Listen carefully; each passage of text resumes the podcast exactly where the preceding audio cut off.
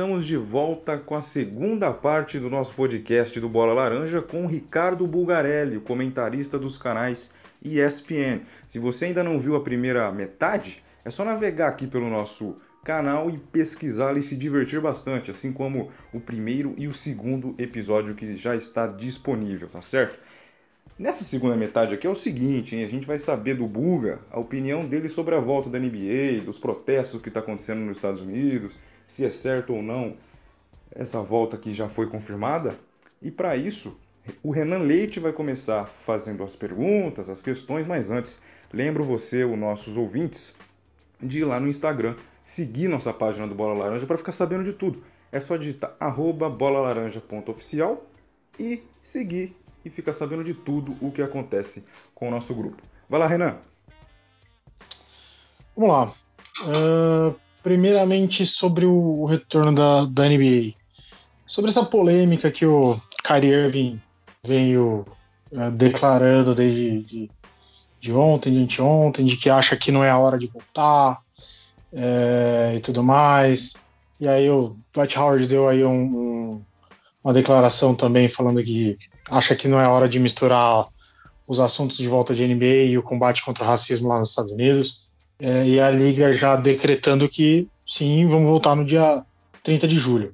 É, você acha que isso pode causar algum impasse nesse retorno? Você acha que não, que, que isso vai ser só uma, um chamariz pequeno? você acha que, que, que pode acontecer nisso aí? Acho que vai depender das peças, né? Se você fala que um que um LeBron James, que um Kawhi Leonard, que um Anthony Davis, que um Antetokounmpo, que um Jason Tatum, que o Joel Embiid, que os principais jogadores da liga, é, James Harden, que esses caras se unem e não voltam para jogar, por conta qualquer um que seja o assunto, por conta do racismo, por conta da pandemia, porque não curtiram a fórmula, porque acham que é bobagem ficar numa bolha, porque vão ter saudades dos familiares, qualquer que seja desculpa, eu acho que isso é um impacto gigante, cara. Eu acho que é um impacto grande. É, eu acho que até eu não sei se a liga voltaria inteira. Se a liga voltaria mesmo, de verdade. Se tem esse impacto desses jogadores. Se você falar que vai ficar o James Harden fora um cara só, mesmo que tenha o peso do James Harden, o cara, meu, cestinha da liga, candidato a MVP eterno, porque está tá numa fase muito boa. É, eu acho que a liga vai, vai seguir adiante. Minha opinião, a liga tem que seguir, cara. Eu acho que a vida tem que voltar ao normal. O racismo não existe de hoje, não foi agora, não é só isso. Eu não sou a favor disso. Mas o racismo não existe desde hoje, cara. Existe desde sempre. Então, por exemplo, eu fiz, a, eu fiz os jogos históricos Lakers e Boston. Para quem assistiu o Celtics e Lakers, o documentário que está no ESPN App, sabe que a cidade de Boston é super racista. É, sabe da rivalidade criada por Magic Johnson e Larry Bird desde os tempos universitários, em que um era o negro malandrão da Califórnia e o outro branquelo bem sucedido que veio caipirão do interior para ser bem sucedido no esporte profissional. Cara, desde essa época, nós estamos falando desde os anos 80. A NBA dos anos 80 já tinha um racismo. Já tinha, os caras já Sim. sentiam. O próprio Cedric Maxwell, ele fala, ele morava em Boston e, e, e, acaba saindo de Boston porque ele queria. Vai saber se ele não teve melhor salário lá porque ele era negro. A gente não vai saber. E ele foi, e ele que foi MVP de final, foi fundamental também em outro título do Boston, e ele acabou indo embora de Boston. Então a gente não vai saber isso, Sim. cara. O Magic Johnson, a declaração dele no Celtics Lakers é incrível. Ele falou: nós estamos saindo, passeando um dia pela cidade de Boston, nos encontramos negros nas ruas, e os negros de Boston estavam torcendo para nós, porque nós eram, éramos, éramos negros. Então, por quê? Porque sabiam que a cidade de Boston tinha esse problema de racismo, meu, muito sério, muito grave. Nós estamos falando de 1980, cara. Só eu era nascido aqui de nós quatro. Então não é Sim. voltando. Tem que ser feito alguma coisa? Tem, mas parar a liga, eu acho bobagem. Tem que voltar a liga ao normal, como a gente tem que voltar à nossa vida normal. É. Sim. Minha opinião. Agora, que é, que é preocupante a situação é da morte como foi o George Floyd, da maneira como foi, o cara gravar e o cara morrer ao vivo e nada ser feito. O problema é o nada ser feito, cara. O que tem que ser feito alguma Sim. coisa tem. Agora, o, o Colin Kaepernick tá, é, ele ajoelhou, tá sem emprego até hoje. Então, ou, ou, para tudo, cara, ou não para nada. Ah, por exemplo, comércio. Ah, abriu o shopping, ou fecha tudo ou abre tudo, cara. Eu não tenho, eu não tenho essa. A minha opinião não é. Não tem meio termo. Não tem o meio termo. Então você quer voltar? Se você é funcionário, você é, você ganha bem, cara. Você ganha bem para fazer aquilo, cara. Se você não quer jogar, porra, beleza, rompe seu contrato, rasga seu contrato e aí você vai lutar por tudo os seus direitos. Ele tá na dele, o Caiame eu acho que ele tá nessa porque ele não vai jogar, porque ele tá machucado. E ele Sim. agora que eu acho que é mais por isso. Porque o Kyrie Irving, por longe disso, eu não sou, nunca convivi com ele em, em, vestiário e tal, mas ele é praticamente uma unanimidade, cara. Onde ele vai, não dá nada certo. Então, é um cara que é um cara que só vai dar certo em Brooklyn, porque tem um tal de Kevin Durant por lá. Se voltar saudável, ele vai ser um ótimo fiel escudeiro do Kevin Durant, porque em Cleveland já provou que não ia servir para ser franchise player. Se o LeBron não volta para lá, bye bye Kyrie Irving. Quando ele vai para Boston, ele não conseguiu comandar um time jovem, um time de garotos que estão estavam em evolução. A gente tinha o Jason Tatum brigando para ser novato do ano com o Ben Simmons. E aí, depois do segundo ano, você um break de evolução do Tatum, um break de evolução do Jalen Brown. Você percebia que os caras não jogavam com, com alegria. O Terry Rozier até pediu para sair e foi embora. Então, é, não sei, cara. Eu, eu, eu acho que ou para tudo, mas você vai falar para mim, você vai me convencer, 2020 é, junho de 2020, que a paralisação da NBA, a NBA não voltando, vai acabar o racismo nos Estados Unidos e no mundo? Se me não, garantisse isso, eu pararia a NBA. Não vai parar o racismo. Cara, nós vimos um cara sendo morto essa semana, final de semana em Atlanta. Com é, tudo que é, tá acontecendo lá, mataram mais de um cara em Atlanta. É. Tudo bem, o cara foi irresponsável, o cara tirou o negócio da mão do. do... O cara também não ajudou. Mas Sim. Né, não, não, não, não vamos levar isso em consideração. Tivemos mais um assassinato, cara. Com tudo isso que está acontecendo lá, com saques, com, com botando fogo, com, com protestos, com a pandemia, tudo acontecendo ao mesmo tempo, cara. Os caras continuam matando qualquer um que seja, negro, dentro, é, dentro latino. dos jogos, né? No, no, no, é, eu entendo que os jogos passando na TV, na TV, e tudo mais, cara, isso pode ser uma plataforma muito maior do que cada um hoje no seu Twitter ou no seu Instagram, ou que seja, protestando. Eu acho que lá nos jogos e a NBA, o próprio Adam Silver, que é muito aberto a essas questões, diferente da NFL e tudo mais, Pode ser um canal, né, Buga? E não somente, ah, não vamos jogar porque esse vai ser o maior protesto. Eu também vejo que não é por aí, não. O Rômulo, cara, ele, ele falou, ele teve a sua, a sua opinião, é, assinando embaixo. Ele falou exatamente isso. Se você quer protestar, cara, não tem vitrine maior do que no momento que está tudo parado e todas as atenções estão voltadas para aquele, para aquela sequência, para aquela bolha lá em Orlando Exato. Tudo que você fizer lá vai ter um impacto muito maior do que você não entrar em quadra. É, muito é, maior. E eu é. concordo com ele e concordo com você, André. É bobagem você não entrar em quadra. É você mostrar que a vida tem que continuar, infelizmente, porque, meu, faz parte da vida. A, a única coisa que. Meu pai falava isso quando eu sempre falou isso. Desde quando era criança. Ele falava duas coisas. Uma, faça tudo que você for fazer com amor. E a outra, a única certeza que a gente tem é da morte, cara. Quando você nasce, a gente sabe que a gente vai morrer.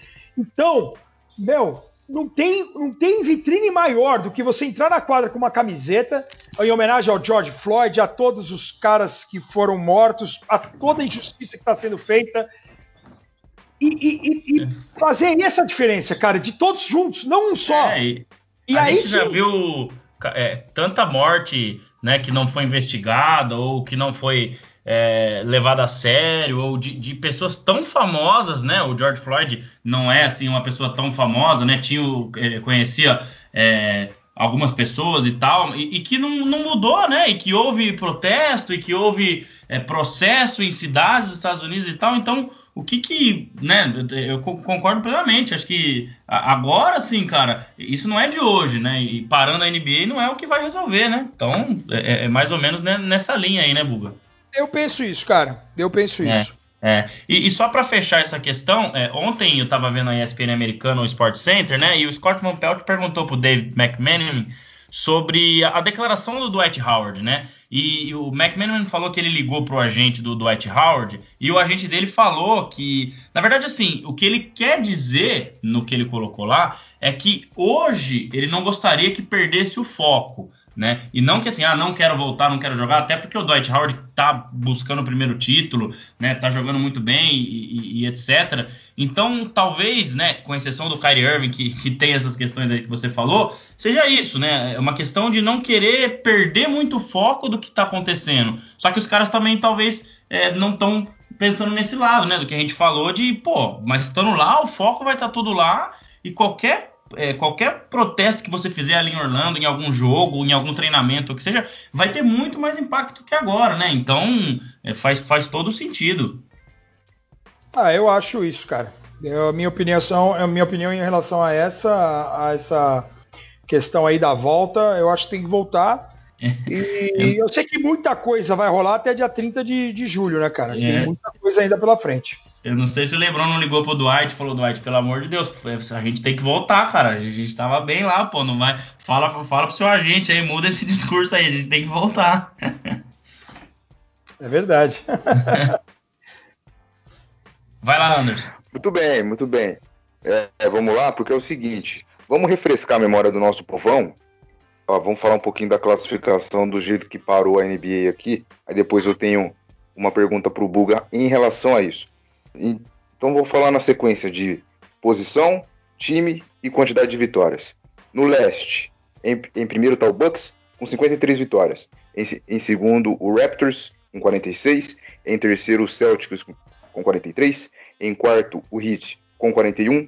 Em quinto, o Pacers com 39. Em sexto, Philadelphia 76ers com 39. Em sétimo, está o Nets com 30. Em oitavo, o Magic com 30 e nono Wizards com 24. No Oeste, Lakers lidera com 49, Clippers segue com 44, é o segundo. Em terceiro vem o Denver Nuggets com 43, Utah Jazz 41 é o quarto colocado. Em quinto temos o Oklahoma City Thunder com 40. Em sexto, Houston Rockets com 40. Aí em sétimo temos o Mavericks com 40 também. Em oitavo, o Grizzlies com 32. O Blazers, que é o time do nosso convidado, tem 29, está na nona colocação. Os Pelicans está em décimo com, com 28. Os Kings com 28 também na décima primeira colocação. San Antonio Spurs em décimo segundo com 27 e o Phoenix Suns com 26 é o décimo terceiro. Esses são os 22 times que vão voltar para a NBA no dia 31 de julho. Eles vão ficar lá tudo fechadinho, trancadinho na Disney, ninguém entra, ninguém sai. Vão ser testados para o coronavírus. Tem um detalhe importante que se alguém é, acentuar algum sintoma da doença, vai ser isolado. A NBA não tem mais chance de ser paralisada. É oficial, vai voltar. Então quem tossir espirrar lá vai ficar trancadinho, vai fazer uma, uma mini quarentena e vamos ver o que acontece. Ô Buga, muda alguma coisa essa parada para os favoritos? Porque a gente tinha o Lakers estava bem no, no oeste junto com o Clippers, lá no leste o Bucks, o Raptors. Você acha que os favoritos continuam os mesmos diante da parada ou essa pausa aí pode dar uma prejudicada nos favoritos da ah, para ganhar o título? Eu acho, cara, que em relação aos favoritos, é, eu acho que pode ter equilibrado um pouco as ações, mas eles não vão deixar de ser favoritos, porque é o trabalho individual que estava sendo feito, óbvio que tem uma pausa. O momento do Los Angeles Lakers, como você destacou, era fantástico, tinha vindo de vitórias importantes sobre Milwaukee e Los Angeles Clippers, tinha vencido os Clippers pela primeira vez na temporada, tinha vencido o Milwaukee, tinha sido atropelado pelo Milwaukee lá fora de casa. Se você pega o, o, placar final, não condiz com o que foi, porque o Milwaukee chegou a abrir grande vantagem. Foi um jogo histórico do Antetokounmpo. Teve a provocação do Antetokounmpo botando a coroa, mas o Antetokounmpo foi melhor partida dele da carreira nas bolas de três convertidas naquela noite. O, o Milwaukee em casa contra o Clippers e Lakers, por exemplo, não tiveram jogos, foram muito competitivos mataram a partida rapidamente. E acho que por conta da qualidade individual, é, sem dúvida, os favoritos não vão mudar. O que pode é, equilibrar um pouco mais as ações são dois fatores, na minha opinião. O primeiro, como cada um se comportou nessa pós-temporada, nessa, nessa parada, nessa pandemia. Porque a gente viu imagens, eu tenho citado o Kevin De Bruyne, né, do, do, do Manchester City, que o cara virou um gordinho. Entendeu? O Nicole Jokic no Denver, ele se tornou vegano, ele tá magrinho. Então, se os jogadores, vamos imaginar que tudo parou, que vai voltar, só o calendário teve uma pausa, um hiato, de 11 de março a 30 de julho. 30 de julho volta da onde parou, com todo mundo com o mesmo potencial, mas todos descansados. Eu acho que o equilíbrio pode ser um pouco maior, mas os favoritos não vão mudar. Por exemplo, o Houston Rockets, que a gente tem batido muito nessa tecla lá na ESPN, é um time que pode vir para um all-in. Porque já veio para um all-in, na verdade, porque eles abriram mão do Capela e trouxeram um small ball.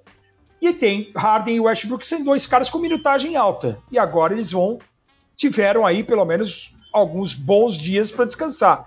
Então, o, o, Harden acho que é o segundo que mais joga na liga. O Lillard é um, um dos primeiros, o Lillard do Portland. Westbrook também acho que é top 10 minutos, algo, algo parecido. Então a gente sabe que esses caras descansados, né, o próprio Clippers, por exemplo, fez um load management durante a temporada, poupando os caras, deu um azar, porque ele estava já diminuindo a minutagem do Paul George, trabalhando, trabalhando na casa de 25 minutos, por isso que é, tinha uma profundidade maior de elenco, pensando nisso. Mas agora tá todo mundo descansado. O Clippers está zerado de começar do zero mesmo, também vai ter vantagem. Tá ainda mais descansado, mas não contava com, os, com o descanso forçado de todas as outras equipes. Eu acho que esse descanso pode ser. É, pode ajudar as séries serem, serem mais longas. Agora, você acredita em algo que saia de Clippers, Lakers, Bucks, Raptors e, e Boston, por exemplo?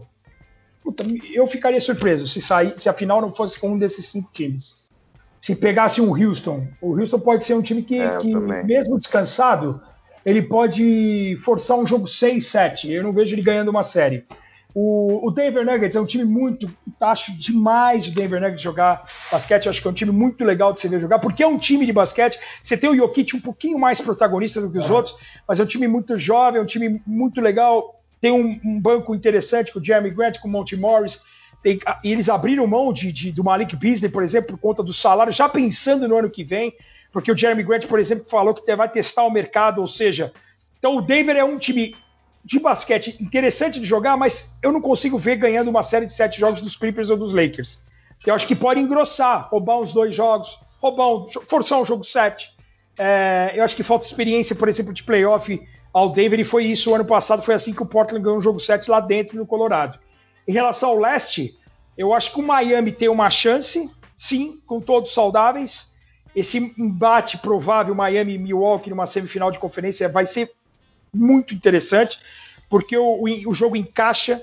É, o Miami ganhou os dois jogos do Milwaukee na temporada. O Jimmy Butler é um cara cascudo, é um cara que gosta desses desafios é um cara que saiu, entre aspas, pela porta dos fundos da Filadélfia, assim, né? Num, num, é, acabou sobrando para ele, eles deram o máximo para o Tobias, né? Deram é, volta de confiança no Simmons e no Joe Embiid e acabaram perdendo o Butler. Ele vai para Miami para um time jovem, destemido, muito bem treinado. A temporada do Bamba Adebayo é fantástica. O Duncan Robinson na bola de três. Você tem Kendrick Nunn, você tem Goran Dragic. Você tem caras importantes que podem ajudar essa, essa, esse Miami. E, e, é um time que, assim, ele pode engrossar uma série contra qualquer adversário. Ganhar, não sei, mas ele pode engrossar. E Indiana e Filadélfia são aqueles. São aquelas equipes que não me surpreenderiam se eles forçassem o jogo 7, mas também se perdesse de 4 a 1 também não, não, não acho que não seria é, fracasso nesse momento. Por quê? Porque o Filadélfia na temporada ele já não rendeu. Ele era o melhor time em casa, pior fora fora de casa não assustava ninguém. O encaixe do Al Horford ainda não aconteceu. Pode ser que o Al Horford, uma peça experiente para playoff, a gente sabe que é um outro campeonato, pode ser que ele renda. O, o, o Philadelphia teve que buscar arremessadores no meio da, da temporada. Buscou Alec Burks, Glenn Robinson III. Você tem Ben Simmons voltando de lesão. Você tem o Embiid que perdeu mais de 20 jogos. O Tobias é o cara que mais joga, né? Acho que é, é, é maior quantidade de minutos ou, ou de, de, jogos, todos os jogos, e, e é o cara que está mais em, também não está ganhando bastante, mais do que ele deveria ganhar e, e, mais do que ele poderia render nesse momento. Mas tem um time que me agrada, não é bem treinado, na minha opinião, mas Josh Richardson é um bom jogador, veio do Miami, é um cara que estava crescendo. Você tem Matisse Taibu, novato, que é muito bom defensivamente. A gente sabe que na defesa é importante em pós-temporada. Você tem o, o Bucks e o Robinson detalhe, como eu falei, nas bolas de três. Você tem o Furkan Korkmaz, o turco, que ele é muito gatilho. Ele, quando ele esquenta a mão, é difícil parar. Então o Philadelphia tem peças. E o Indiana a gente citou também, também muitas peças. Brogdon, o Oladipo jogou 13 jogos só. E o Oladipo agora teve um, um tempo para se recuperar, para treinar individualmente, para tentar encaixar mais rapidamente nesse time é que eles perderam o Jeremy Lamb lesionado, mas tem Domantas Sabonis, você tem Miles Turner, você tem o T.J. Warren, que é o cestinha do time. O Indiana, se não me engano, são seis ou sete caras com pelo menos 10 pontos. Tem Justin Holiday, que é o único cara acima de 30 anos do time, é o mais veterano. O resto é, é tudo um time muito jovem e é um time chato de jogar. Você sabe que pro Indiana, para você ganhar, você vai ter que jogar muita intensidade no ataque, muita inteligência, paciência, porque os caras defendem. E os caras não têm nada a temer, porque assim, o Oladipo, ele é um All-Star já, ele tem um impacto legal na liga, tem, mas ele não é uma super estrela. Então eu, eu, eu, costumo falar assim: você tem que enfrentar o time de quem? Pô, você vai enfrentar o time do Oladipo é uma coisa, você enfrentar o time do Yannis Antetokounmpo é outra. A pegada é maior, entendeu? Eu acho que o impacto é maior. E, e nisso, para completar, o Toronto, você fala assim: e o Toronto é de quem hoje, Buga? O Toronto, acho que é. O Toronto no leste e o Oklahoma no oeste são as grandes histórias da NBA, na minha opinião. O Toronto, por conta de um time mais competitivo do que o ano passado e você perde o Kawhi Leonard e você consegue dividir esses pontos nos jogadores que ficaram e você vê a evolução do Norman Powell, do Fred Van Vliet, do Siakam, Siakam um teto absurdo, cara crescendo cada vez mais com muita confiança, muita leitura de jogo. Você tem Ibaka, Marc Gasol, Siakam, Kyle Lowry, Fred Van Vliet, Norman Powell, todos eles perdendo pelo menos 10 jogos, ou seja, o Toronto não conseguiu ter uma sequência de 5, 10 jogos com todos os jogadores saudáveis. E a gente não sabe, e porque o time é muito bem treinado. Entra naquela outra resposta que a gente deu para o André. É, é o time que tirou das costas a, a pressão de ser campeão, porque é um time que foi realmente por tudo ou nada, abrindo mão do técnico do ano, trazendo um Kawhi, mudando completamente o esquema, mas sendo vitorioso, também por conta das lesões dos jogadores do Golden State, sem dúvida. Eu acho que o Golden State completo ganharia do Toronto. É, e, e, você ter uma, uma evolução desses caras e o time continuar sendo competitivo ou até mais competitivo do que foi ano passado. Então, acho que essa, esse peso das costas que foi tirado de Toronto acabou fazendo bem para o time. O time agora entra sem compromisso, mas ele tem que ser respeitado porque eles já fizeram no passado. Beleza, antes do André e do Renan fazer as questões deles, só tem que relembrar o nosso, nossos ouvintes, né, que tá aí no banheiro, na sala, na cozinha, não sei, seja lá onde estiver, de ir lá no Instagram e seguir a nossa página, né, para ficar sabendo dos bastidores, o dia que a gente vai gravar, o dia que vai pro ar, os convidados, os assuntos, enfim. Então vai lá no Insta e procura por arroba bolalaranja.oficial, arroba bolalaranja.oficial e fique por dentro e conectado conosco. André e Renan Alavonte. Cara, uma coisa sobre essa questão de, por exemplo, eu, eu, hoje votaria no Lakers como favorito, até pelo que fez, né? Como você citou aí, aquela, aquele sprint final ali antes do, do, do da parada, né? E, mas assim, o Clippers com certeza eu entendo que, que tem um, um, um time que tem muito mais é, recursos, eu acho. O Lakers ele teve um Avery Bradley crescendo, é, o Dwight Howard jogando bem, né? Sem falar de LeBron e Anthony Davis, que daí não precisa nem falar. Mas uma coisa que eu acho é, interessante, cara, e, e, e, acho válido em algumas situações, eu queria ouvir sua opinião. Eu gosto bastante de assistir ou, ou os reprises né, dos jogos na ESPN americana, principalmente quando é o, o, o Mike Green, o Jeff Van Gundy e e o Mark Jackson. Então eu assisto lá com vocês e depois eu assisto reprise, né, no League Pass ou, ou sei lá, com os três. Eu gosto bastante do Van Gundy. E uma vez, cara, ele falou algo que para mim fez muito sentido, que acontecia com Cleveland, eu vi acontecer um pouco com o Golden State no ano passado, tá? É, mas não na mesma forma, até porque o time muito melhor, né? Era um, era um timaço, né? E só perdeu pela lesão do Duran. Mas que ele falava o seguinte: é, na época de treinador, principalmente no New York Knicks, né, e, e até conversando com algumas algum, outros treinadores e tal, essa coisa do flip the switch que eles falavam, né, que é virar a chave nos playoffs, muitas vezes pode ser uma armadilha, porque assim, se você não leva a sério 100% a temporada regular, ou pelo menos 90%, 80%, né, e seus jogadores é, não estão ali 100%, e você não está nos embates ali contra os seus grandes concorrentes ao título, às vezes você não consegue, não sei, não sei nem se é essa palavra que ele usou, mas simular isso na hora que o bicho pega lá no playoff. Então, por exemplo, um exemplo que acontecia com Cleveland, talvez, era isso. Ele, ele tinha algumas, alguns jogos em que, ah, beleza, vamos levar assim, porque a gente está mais preocupado com o playoff, lá a gente vira a chave e acabou. Só que às vezes ele caía em algumas situações, principalmente defensivamente, em que ele não tinha enfrentado, porque os times não ali não estavam na chave a 110%, e aí já era tarde demais, entendeu? Porque se você não fez isso o ano inteiro, meu amigo, agora você não vai fazer. Então eu queria ouvir um pouco do que, que, que você acha disso, compactando o que, que eu vi com o Jeff Van Gundy, achei bem interessante esse ponto que ele falou. E, e pode ser usado pro Clippers, né, nesse ano, digamos assim. Eu acho que depende em relação a, a o que você está pensando na temporada. No, no, qual que é o teu objetivo final, cara? Eu não acho que o Golden State, é, com mais que esteja saturado o ambiente, é, possa ter tirado o pé que isso possa ter prejudicado, cara. Eu acho que o que prejudicou o Golden State no ano passado foram as lesões. As lesões vão minando. O Golden State, quando começa a temporada e o, DeMarcus Cousins chegou no Golden State, todo mundo tinha cravado o Golden State campeão. Tinha gente falando que a NBA ia perder a graça.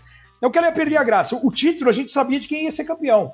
Mas que todos os anos existem as histórias que formam a NBA, o Donovan Mitchell no Utah surgindo do nada, indo muito bem, você vê um Jason Tatum, né, que, que o, o, uma, um golpe, entre aspas, golpe no bom sentido do, do, do Boston de, de não querer o Markel Fultz e de abrir a, a pick 1 para o Philadelphia pegar o Markel Fultz e sobrar um Jason Tatum, porque eles tinham já o Jason Tatum como, como, como, como objetivo, né, como alvo.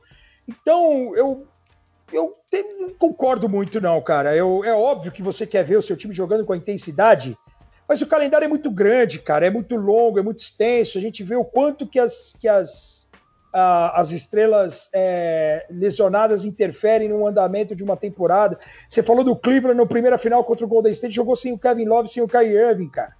Então, os caras. Não, não é intensidade, é, é o comprometimento. Ele é no dia a dia, cara, não é somente no jogo. O Jeff Van Gundy em Nova York, por exemplo, ele foi fantástico. No Houston Rockets, ele fez uma das maiores bobagens da história dele em deixar o Spanulis no banco e não, e não aproveitar o cara que já era multicampeão na Europa, que era um estrangeiro de mão cheia, cara. Porque ele tinha o Tracy McGrady, mas o McGrady era versátil, podia jogar na 2, na 3, podia fazer outro tipo de jogada e o Spanulis era um cara cerebral. E pro Jeff Van Gundy, que é um cara que tem as suas ideias é, fincadas e, e muito claras, e não estou falando que ele é ruim, ele, como comentarista, também gosto muito dele. Acho que ele teve uma passagem em Nova York muito interessante. Mas em Houston, por exemplo, apesar de ter sucesso, ele teve mais sucesso por conta das peças do que por ele. O, o Jeff Van Gundy, ele, ele, ele falou na, na cabeça dele, um novato tem que sentar a primeira temporada, não pode jogar. Isso é absurdo. Imagina o Don't chegando na NBA e sentando no primeiro ano de temporada. Você tem que botar os caras para jogar. Como que você vai desenvolver os caras? Como que você vai é, encaixar os caras no seu time, sendo estrangeiro ou não? Então, é, é, às vezes alguma opinião que o cara morre com elas e o cara, as coisas é, evoluem e o cara tem que mudar. Hoje eu tô falando isso daqui cinco anos você vai falar assim, pô, eu vou ver que em alguns casos, depende, é óbvio que não são todos os novatos que tem que jogar, mas a gente tava falando de um cara que já tinha sido, é, tinha parado os Estados Unidos no Campeonato Mundial no Japão, né, tinha chegado numa final, tinha tirado os Estados Unidos numa final mundial no Japão, em 2006, então, o, o, cara que já tinha sido campeão da, da, Euroliga pelo Panathinaikos já era um cara consagrado, um cara diferente. Era, é porque em 2006 alguns times não davam o devido valor aos estrangeiros.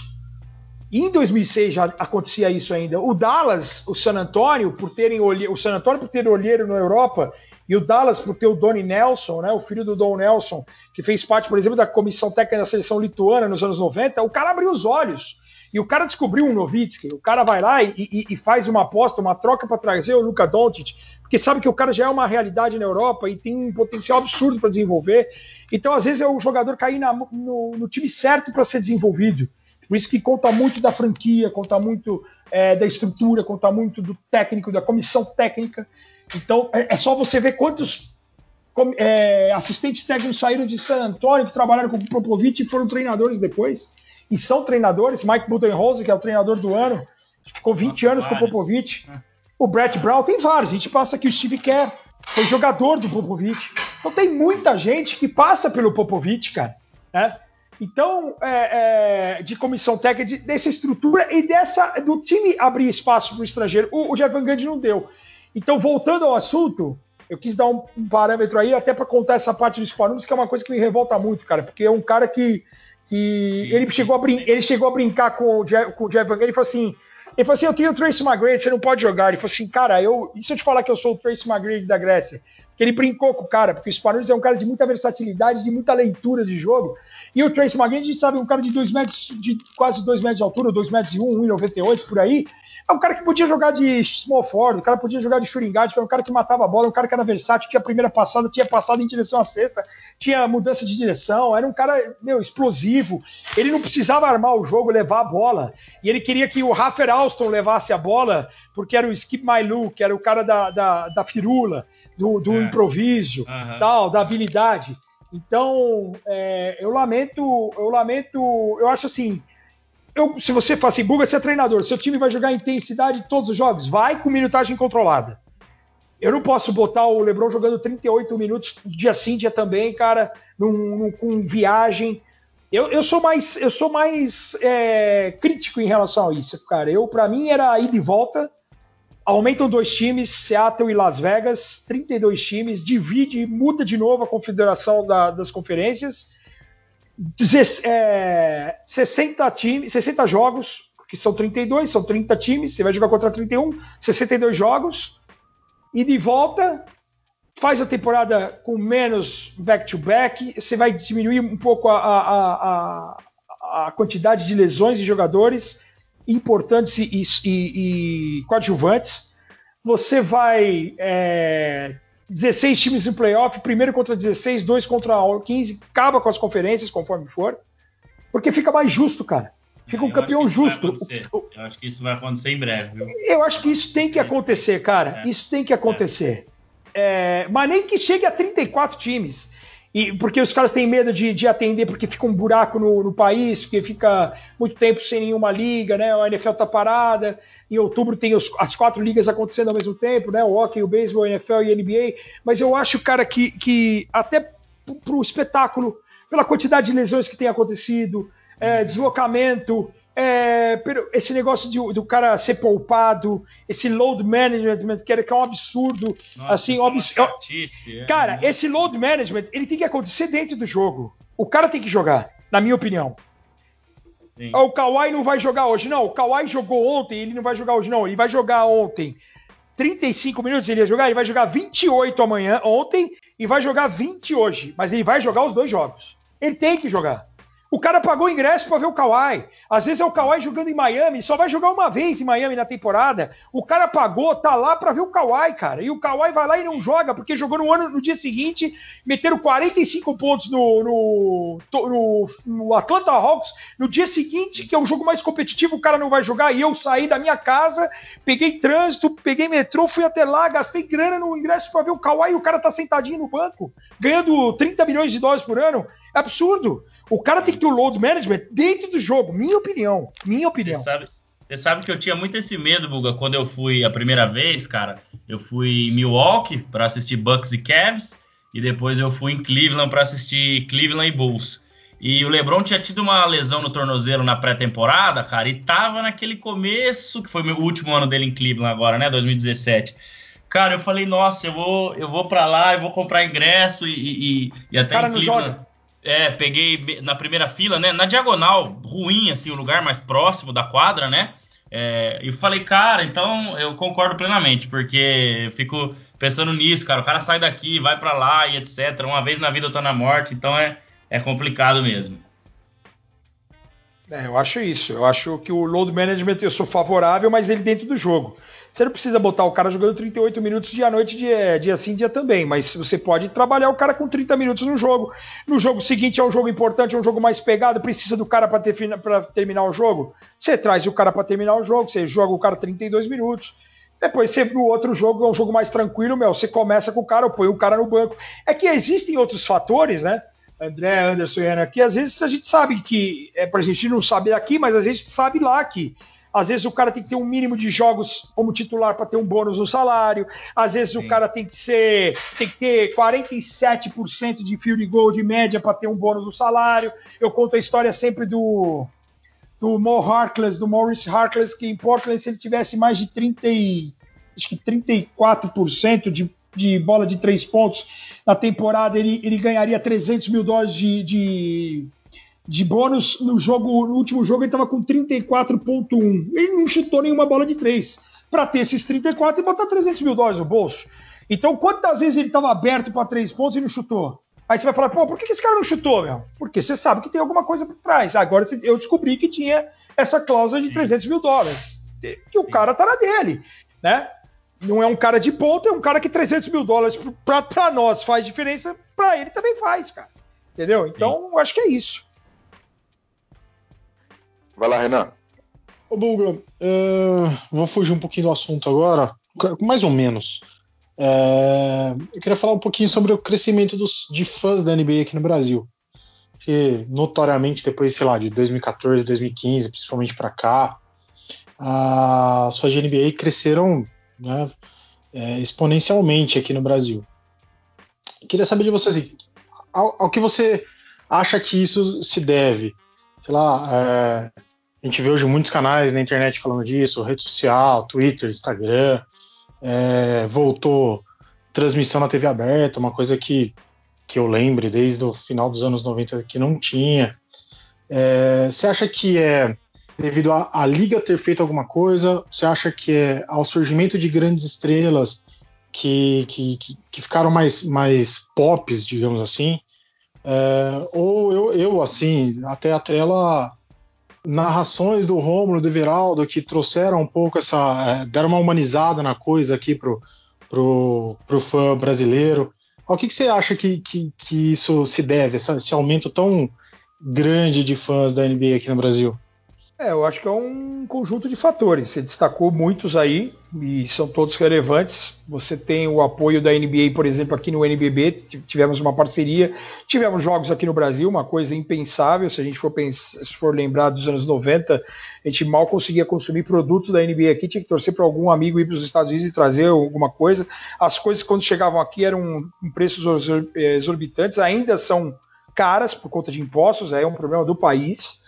Mas, é, sem dúvida, cara, eu acho que a presença da TV aberta é fundamental, ajuda demais a, a, fomentar o basquete. A gente percebe não só uma procura pela NBA, mas o basquete voltando a ter um impacto muito legal. Você vê o São Paulo Futebol Clube, por exemplo, querendo apostar no basquete. Você tem o retorno do Corinthians, você tem um Flamengo envolvido, é, batendo na trave de ser campeão intercontinental novamente, perdendo uma final em casa, mas com público é, a gente percebe o carinho do, do, brasileiro de novo pelo basquete.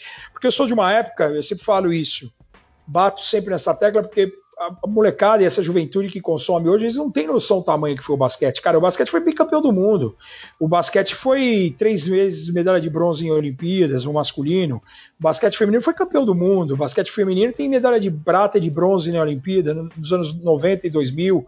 Ou seja, o basquete sempre foi o segundo esporte no Brasil. O boom do vôlei acontece, começa a acontecer com apoio do Luciano do Vale na Band e tal, a geração de prata em 84, depois a consolidação do ouro em 92, e aí sim o, o, Brasil se torna. Porque é justamente isso: o vôlei começa a ter resultados e o basquete não. O basquete fica três, três Olimpíadas sem ir. Então fica um vazio assim, e aí os caras grandes começam a jogar vôlei, não começam a jogar basquete. Então a gente tem um hiato aí de, de, basquete, apesar de mesmo assim a quantidade de talento é tão grande. Né, o, o, o, brasileiro nunca deixou de ser apaixonado por basquete, mas ele deixou em, ele ficou em terceiro, quarto plano, assim. Não era o esporte predileto do, dos caras jogar nem em educação física, o pessoal ia jogar vôlei. O vôlei estava em alta, era o vôlei na TV aberta, era o vôlei ganhando. O brasileiro sabe, gosta de ver o brasileiro ganhando. Então, o basquete nem Olimpíada aí, é pra que, que eu vou participar de um negócio que eu não tô nem. O pessoal não tá nem indo pra Olimpíada. Eu vou jogar vôlei. Porque o vôlei tá indo, tá ganhando medalha, tá sendo competitivo, tá ganhando Liga Mundial, Copa do Mundo, é, é, medalha em Olimpíadas e Mundiais, ou seja, o time é muito forte. E os caras grandes, até a gente entrevistou o Bruninho falando de NBA, ele começou jogando basquete, tem a influência do Bernardinho, o pai, da Vera Mossa, a mãe. Depois ele vai para o vôlei, ele falou assim: meu, várias pessoas cresceram e depois eles foram para o vôlei. Até hoje tem. Conheço vários amigos que, que os caras falam, pô, meu filho tá grande e tal. Pô, eu ainda brinco sempre, ó, leva ele pro basquete, não vamos perder ele pro vôlei, brinco e tal. Mas existe ainda o vôlei mesmo, é, não tendo o, o, tem uma liga nacional Superliga mais forte, mais consolidada, com mais tempo de vida. mas o, os resultados ainda acontecem, mesmo com, com, com esses problemas extra-quadra. E, e o, quer queira, quer não, o Brasil é o atual campeão olímpico no vôlei masculino. Então, é, eu acho que, que vale. A, a TV aberta é importante a TV a cabo, jogos todos os dias, você não deixar só tudo numa mão de, uma, de, um, de um lugar só. Então você tem jogo na Band, você tem jogo na ESPN, você tem jogo no Sport TV, você tem o League Pass hoje, se o cara é muito consumidor do produto, muito fanático, ele pode seguir só o time dele, ele pode seguir só um pacote de time da casa, só visitante, ele pode fazer só playoff, ele pode é, é, acompanhar o time jogo a jogo, vídeos. Ah, meu, quer queira, quer não, a, a, a internet ela vem para alavancar tudo isso você tem Instagram, hoje você, eu costumo falar isso, pô, o, o, o Michael Jordan, o médico o Michael Jackson, o Mohamed Ali, o Pelé, o Frank Sinatra, o Elvis Presley, esses caras foram gênios, sem internet, sem Twitter, sem Facebook, sem Orkut, sem WhatsApp, sem qualquer outra coisa que você possa imaginar, Cara, e hoje você segue o LeBron, você sabe que, que tem o Taco Tuesday, você sabe que tipo de roupa que o cara usa, você sabe aonde o cara vai, você sabe o nome dos filhos dele. Antigamente você não tinha noção nenhuma, você tinha o contato do jogo, você sabia do cara que o cara fazia dentro de quadra. Hoje você sabe o posicionamento político, quem que se posiciona, quem não se posiciona, quem tem voz ativa, quem não tem voz ativa. A gente falou do Kyrie Irving, a gente falou do White Hart, tem agora o Avery Bradley, tem tanta gente falando, se colocando. Por que, que você tem isso? Porque você consome o produto. No Instagram você segue o cara, você segue o TikTok do do cara, você segue o Facebook do cara, você segue as notícias do cara. Hoje é muito mais fácil você consumir a notícia. Tem o apelo também, vou dar o mérito para os dois, o Everaldo no primeiro momento e agora o Rômulo, que é um boom absurdo. O que esse cara transformou e hoje ele é a voz da NBA no Brasil e, e de tentar trazer a transmissão mais moderna, mais carismática, mais é, leve para quem já tem, eu imagino o cidadão comum, um cara que trabalhou o dia inteiro, chega em casa numa quarta-feira, 11 da noite, quer ver alguma coisa, o cara não pode ver uma transmissão pesada, ele tem que ser, tem que ver uma transmissão informativa, uma transmissão que seja leve, que o cara que faça o cara se descontrair ou esquecer um pouquinho os problemas da vida, ou tentar ou ter uma, uma alegria, porque às vezes o cara tem tanta notícia ruim de, de boleto, de cobrança no trabalho, de trânsito, de meu, de nunca jantar com a família, de sempre chegar atrasado no jantar porque não chega na hora. Pô, você vai sentar lá e vai ver alguma coisa mais pesada. Você tem que ter um, um, um divertimento, você tem que ter um entretenimento. assim. O americano sabe fazer muito isso. Você teve lá nos jogos da NBA, você sabe que qualquer break entra um maluco na quadra e vai jogar coisa para a torcida, e vai ter uma bola do meio da quadra, e vai ter o patrocinador do hotel, do, do restaurante, da lanchonete. Na hora de ir embora, você vai ganhar alguma coisa. Na hora que você chegou, você ganhou alguma coisa. Você vai prender o cara de uma maneira. E é isso que acho que a NBA ela é maravilhosa nisso, cara. Ela faz muito bem isso. Então acho que é uma soma de fatores, né? A, a, a ligação da NBA com a NBB apoiando no primeiro momento, trazendo jogos para o Brasil, você tendo é, é, essa aproximação com os grandes astros. Porque vamos voltar para o passado. Vamos imaginar que LeBron, Kobe, Duran, Yannis, Curry jogassem na Band só de sexta-feira à noite.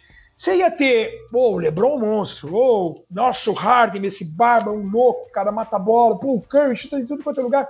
Mas você não ia ter essa profundidade que você tem hoje, cara.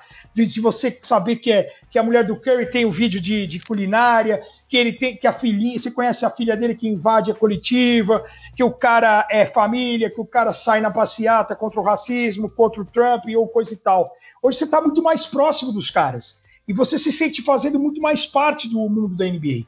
Consumindo produto, é só ver a quantidade de lojas da NBA Store. Tem em Campinas, tem em Mogi, tem no Rio, tem em São Paulo, tem em Ribeirão, tem tá, tá se espalhando cada vez mais. Então, antigamente era difícil você achar um produto da NBA.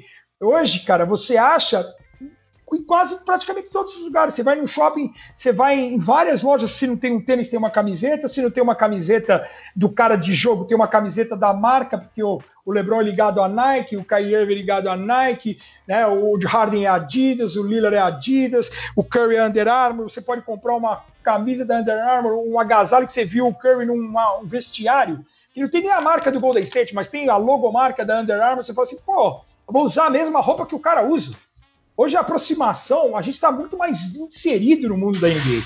Por isso que acho que o basquetebol, em, no geral, ele voltou a ter esse, esse amor aí do brasileiro. De a gente poder consumir ele todo dia. Você tinha, por exemplo, o NBB, que eu fazia parte das transmissões. Você tem NBB no Dazon, no Facebook, no Twitter. Você tem na ESPN, na Fox, na Band. Você tem em seis lugares diferentes. Isso é inédito. Né? Você sempre teve um, um monopólio de um evento X, Y, Z. Agora, cara, é, é, o brasileiro voltou a consumir basquete. Prova a sua cidade foi prova disso, cara. Ponte Preta montou um baita time de feminino com Magic Paula e Hortência juntos, com Karina, um time que fez história, foi campeão do mundo. Então, é, é muito legal a gente ver essa paixão do brasileiro sendo retomada e a NBA ela tem muita influência nisso. Eu não gostaria, eu gosto, gosto da influência da NBA, mas eu gostaria que a gente não esquecesse o basquete nacional, que a gente não esquecesse o basquetebol FIBA, porque a gente tem que ter sempre como referência o basquetebol jogado no mundo FIBA para a gente poder depois alcançar um outro, tá na moda, né? Um outro patamar que é a NBA. Acho que a gente tem que viver essa NBA, esse, esse sonho, essa fantasia, consumir muito, eu acho fantástico, mas a gente não pode esquecer o nosso basquete. Categorias de base, feminino, as escolas, as universidades, tentar fomentar, tentar criar escolinhas, pensar no futuro do esporte amador, não só o basquete, aí eu vou englobar todos os esportes. E a gente tem que pensar forte nisso. É legal você sonhar, você jogador de basquete ou você criança sonhar em ser o, o, o LeBron James, ser um Kevin Durant, você querer imitar o Kyrie Irving nos dribles, ser decisivo como o Kobe numa última bola, é fantástico. Mas você não pode perder a referência nossa aqui também. A gente tem que ter jogadores aqui que fazem com, façam com que os garotos falem assim: meu, eu quero ser o Nenê, eu quero ser o Alex, eu quero ser o, o Didi, o Iago, eu quero ser caras importantes, exemplos aqui, meu. E torcer para que esses caras tenham sucesso para mostrar que é possível você, com esforço, com dedicação, com comprometimento, ter esse sucesso. Bacana, bacana. É, é, e aí, Pulga, você falando sobre né, a, o que fez o crescimento, cara, me lembrou muito o head da NBA no Brasil, o Rodrigo Vicentini. Eu fui no evento da SAP o ano passado, tinha até uma quadrinha lá de basquete. Eu falei, ah, agora eu vou ganhar a bola oficial, mas eu acertei umas duas cestas, só tinha que acertar dez. Enfim, e cara, seu discurso foi muito parecido com o dele. Muito, muito, muito bacana a gente ver o tanto que você é informado e, cara, bacana demais. Para não estender muito, cara, vamos fazer um bate-volta aqui é, com você é, do, do, dos prêmios individuais. É, Coach of the Year, você acha que vai para quem? Nick Nurse, Toronto Raptors. Não, mas que vai não. É, esse é o meu voto. Você acha que, é, não, que vai votar? Voto. Meu voto. Nick Nurse, Nick Nurse. Nick Nurse. Sexto homem. Sexto homem. Eu, eu coloquei Lou Williams, mas eu não sei se ele ganha de novo, não. Coloquei lá no começo da temporada. Tô lembrando aqui agora, né? Eu acho que foi é, Eu, eu, eu, acho que eu coloquei o Lou Williams no começo da temporada, é. É, mas eu lembro que tinha alguém aí eu brincando bem. O, o próprio Montrezl Harrell, eu acho que é, um eu cara. Eu ia falar do Harrell. É, crescendo, mas... crescendo bem, mas acho que eu tinha botado alguém aí de sexto homem que deve estar tá me fugindo, Diferente. cara. Deixa eu ver aqui. Brooklyn, Philadelphia Knicks, Denver Jazz, Oklahoma, Portland, Minnesota. Milwaukee, Indiana, Chicago, Detroit. O Derrick Rose estava bem, mas se lesionou, né? Cleveland, Isso. Lakers, Clippers, Sacramento, Phoenix, Golden State, Miami, Orlando, Washington Wizards, Charlotte, Charlotte, Houston, Dallas. Cara, eu fecho, eu fecho em Monster Harrell. Só para variar um pouquinho. É que o Vai. Williams ele é muito. Ele é praticamente um O né, cara? Nessa, nesse. nesse sim. É, sim. Ele é, é, danado, né, cara? Sim, sim. Defensive Player of the Year. Anthony Davis. Então você tá igual eu tava no, no, no começo também. Rook of the Year. Jamoran. A não ser que o Zion. A não é, ser que o Zion venha de. mas não sabia que. É, também, é, a não ser, a não ser que o Zion. A não ser que o Zion venha com uma média de 25-10 nesses últimos oito jogos é. e o Pelicans tire o Grizzlies da pós-temporada. Aí Olha, o Zion. Vai, esse oitavo lugar vai ser do seu Portland, viu? Esse oitavo lugar vai ser do seu Portland. Porque o que joga o Damian Lillard e o que o Portland vai. Eu acho que vai se encaixar e melhorar depois. Vai, vai, vai dar um Lakers e Portland aí na, na primeira. E o Lillard falou que vai destruir o Lakers. Se ele destruir o Lakers, você sabe o que vai acontecer, né? Ele vai pro Lakers em dois anos no máximo. Mas no, naquele jogo da, do, do, da homenagem ao Kobe, né? Kobe, que eu nunca mais destruiu, assisti, porque destruiu. de tanto Nossa. que eu chorei aquele dia e eu não quero nem assistir de novo as coisas, né? As homenagens e tal, então não, não gosto nem de ver os, os highlights daquele jogo, mas, mas ele destruiu. É, é, Most Improved Player. Esse eu acho que bem provável que seja uma. Vamos ver, vamos ver o que, que você vai falar. Cara, o eu gosto, tem vários caras, mas eu tenho gostado muito do Bambam Adebayo, cara. Ah, tá. Não, também é uma boa, uma boa. Eu coloquei o Brandon Ingram, tô vendo aqui, porque eu acho que ele cresceu demais do ano passado para esse, mas não sei, não sei se vai ser. O Adebayo é uma boa mesmo. É, o Ingram é um bom voto. Foi muito é um bem bom voto, né? Foi um é. bom voto. MVP? Cara, o MVP a ascensão do LeBron James ela ia transformar essa briga pelo MVP em algo surreal, cara. Uhum. É... Eu ainda vou de Yannis Antetokounmpo, cara. O, o Milwaukee vinha para uma temporada de quase 70 vitórias, né? Sim. E se você pensar que ele tá melhor do que o ano passado e ele foi MVP o ano passado, eu acho que é difícil você tirar. O LeBron seria demais, cara, porque vou imaginar que o Lakers seja é, é, passe o Milwaukee em campanha aí não tem discussão. E o LeBron continue 11 assistências por jogo, carregando o time nas uhum, costas. Tá. Uhum. Você pode ter certeza que vai engrossar os votos. Vão engrossar os votos. Mas eu ainda acho que o Antetokounmpo, pelo, pela temporada completa, eu acho que o Antetokounmpo vai levar apertado, mas vai levar, cara. É, eu coloquei James Harden lá no começo, mas eu acho que não vai ser. Teve até um momento que eu achei que ia ser, mas acho que, que não vai ser. E final, e o campeão para você. Coloca a final um de cada lado e um campeão. Só isso você quer? Ó, eu vou falar a final, a final que eu gostaria que fosse e a final que vai ser. A final que eu gostaria que fosse seria Denver e Milwaukee. Eu, é, não ia ser legal para audiência, não ia. Uhum. É, a gente sabe que, mas para o basquetebol, para o cara que ama o basquetebol, a bola laranja, já que nós estamos aqui no Bola Laranja, e a bola laranja ela quica não só na NBA, ela quica em todos os, os lugares do planeta. É, o Denver é um time muito legal de se ver jogar, cara. Muito bem treinado. Sim, sem não, dúvida. Não tem, não tem, uma super estrela, é um mercado diferente e. Malone é um técnico muito, muito bom. Muito Sensacional. bom. Eu acho, eu acho pouco provável acontecer isso. Seria, seria legal, mas seria ruim para a audiência, por exemplo, até para a ESPN. Uma, uhum. uma final para a audiência seria Lakers e Boston, mas eu também nesse momento não acredito. E se eu tivesse que apostar, falar assim, Buga, você tem aqui 14 centavos, é tudo que você tem no bolso, você vai votar em quem? Eu aposto em Clippers e Milwaukee. E o campeão? Clippers, né? Ou eu não? acho eu acho. Então, o Milwaukee vai. É, não vai ter mando, né, cara? Vai ser Clippers. Não vai ter mando. Não vai, é. é. Esse, esse, esse detalhe do não mando, a gente nem falou, mas até além de falar ali, repetir e responder para o Renan, ele, ele, ele vai impactar bastante, né, cara? O fato de você de nivelar por conta da parada, né? De, uhum. O descanso e esse fato de não ter mando eu tenho achado que vai ser tipo um quem ganha fica, tá ligado?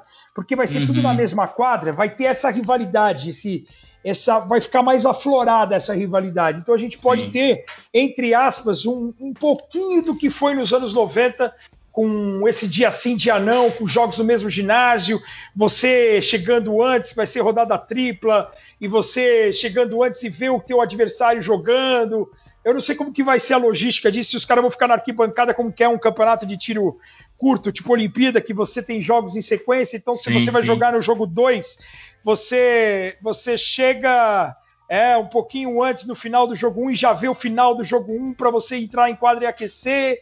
Eu tô curioso para ver como que vai ser isso aí. Esse quem ganha fica na mesma quadra, que é o dono do pedaço, eu acho que vai dar uma esquentada legal. E a gente já teve o All-Star, diferente é com uma, com uma leitura diferente, bacana. uma roupagem diferente, muito legal. Eu acho muito que a NBA bacana. ela vai dar uma esquentada muito interessante nesse tipo aí. E eu torço, como você falou, eu torço para aquela mudança rápida para ir de volta, para um pouco mais de time, para a volta do Seattle Sonics. Eu sou saudosista, até porque é o time do Rômulo. Para o Rômulo também vou ter, poder ter um time para torcer, né?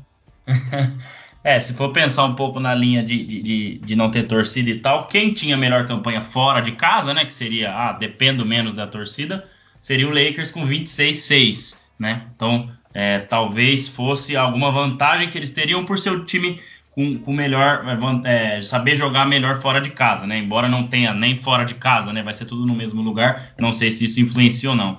E eu queria ouvir para fechar, depois passar para o Anderson, a gente já fazer as despedidas aí, o seu top 3 de todos os tempos. Cara, eu vou falar. Puta, é difícil o top 3, hein, cara? Por quê? Porque assim, eu tenho alguns critérios, né? Eu tenho feito lá na ESPN me pediu uma lista, outro dia o, o pessoal do Sneakerhead BR também me pediu uma lista. Eu tenho feito uma lista sempre, eu não gosto de falar dos caras que eu não vi jogar. Eu tenho uhum. falar dos caras que eu vi jogar. Então, dos uhum. que eu uhum. vi jogar, por exemplo, o próprio Karim do Jabá. Eu peguei o Karim do Jabá já quarentão. Ele já uhum. era um cara ainda um cara importante? Era, mas não era o mesmo Karim do Jabá, campeão em Milwaukee. Não era o mesmo Karim do Jabá que chegou, na, chegou nos Lakers no início dos anos 70. Então era um cara diferente. Então, dos que eu vi jogar, cara, eu, eu costumo fazer duas seleções. Uma contando os caras em atividade e outra contando os caras que já pararam. Dos caras que já pararam, e aí só vai mudar uma peça. Contando os caras que já pararam, eu vou de Magic Johnson, Jordan, Larry Bird, Tim Duncan e Akin Olajuwon. Contando os caras em atividade, contando todos que eu vi em atividade também, eu troco o Larry Bird pelo LeBron James. Eu acho que é a única mudança. Então ficaria Magic Johnson, Michael Jordan, LeBron James, Tim Duncan, Akin Olajuwon, sendo fiel um cara por posição. Legal, bacana. Bacana demais. Pode ser em vez Bom, de top 3, top Não, 5 claro, duplo? claro, claro. Claro. Pode, o senhor pode tudo, pode que tudo aqui. Pode, o senhor está no céu, pô. Vai lá. Vai Costume. Lá. Bom, então como o André já veio avisando. Infelizmente está na hora de terminar. Poxa, que isso aqui é histórico, isso aqui vai ficar para sempre. Logo no nosso terceiro episódio, um cara desse. É, pô, eu estou muito contente, acredito que toda a equipe Bola Laranja também. Então vamos começar a fazer os, os grandes abraços aqui. Renan, obrigado pela participação. Até a próxima e hoje foi histórico, hein? Bota histórico nisso, Anderson. Obrigado aí, boa noite. Boa noite a todo mundo que está ouvindo o podcast. E, cara, muito obrigado a, primeiro, você e o André que me colocou nisso aqui para falar um pouco do que a gente gosta. E agradecer demais o Bugarelli pelo, por essa aula. Assim, não, não, é bem uma aula, mas por essa troca que ele, que ele fez com a gente aqui. Deu para curtir demais. O tempo passou que eu nem vi, cara. Foi, tava tava me deleitando aqui ouvindo histórias e tudo mais, então foi, foi muito bacana. Muitíssimo obrigado mesmo. Alô, mentor, um aperto de mão. Gente, obrigado, como você falou, histórico aí pra gente no terceiro episódio. agradeço demais a receptividade do Buga, né? E, e, rapidamente responder, cara. Quando eu chamei no Instagram e tudo mais, a gente sabe, né, que, que isso é uma, uma marca registrada dele aí é, a gente vê pelo, pelo carisma e tudo mais, mas não é todo mundo que pode, né? Nem que, que, que tem que responder, mas que pode responder e que pode ser atencioso e tudo mais. E sem dúvida hoje um dia muito, muito bacana, né? Por tudo o que eu pensei lá atrás, né? Desde quando comecei a ficar apaixonado por NBA, deixei o futebol em segundo plano, tudo em segundo plano e, e a NBA para mim virou a maior paixão em, em, né, em, muitos aspectos, não só com falar e ter o, o canal aqui, mas em, em, estilo, em se vestir, em, várias coisas. Então eu acho, eu acho muito gratificante, agradeço demais o Bulga é, por, por estar tá aí com a gente e espero que logo ele esteja de novo, né? Depois que a temporada voltar, terminar, não sei, a gente marque outras vezes. Um grande abraço, Buga. Obrigado, Anderson. Obrigado, Renan, por, por terem é, estado aí comigo né, esses últimos dias. O Renan um pouco já há algum tempo. E, e um abração. Obrigado mesmo. Que é isso. Eu que agradeço aí o carinho de todos vocês. Vocês foram fantásticos. Obrigado pela receptividade, pela, pelo respeito ao meu trabalho. Eu sempre bato nessa tecla, isso é fundamental. E sucesso para vocês aí. E tamo junto sempre. É isso aí. Gente, muito obrigado a participação de todos. André Fantato, Renan Leite. Buga, sensacional, cara. Que satisfação, de verdade. É, muito obrigado, muito obrigado, muito obrigado. É isso que a gente tem para te falar. Um agradecimento coletivo em nome de toda a equipe do Bola Laranja. E como o André falou, a gente te aguarda aí logo menos para a gente tentar fazer essa segunda parte aí, beleza? A vocês que estão nos ouvindo, muito obrigado mais uma vez. Fique ligado lá no Instagram, no bolalaranja.oficial, que esse terceiro episódio tá histórico e vem muito mais por aí.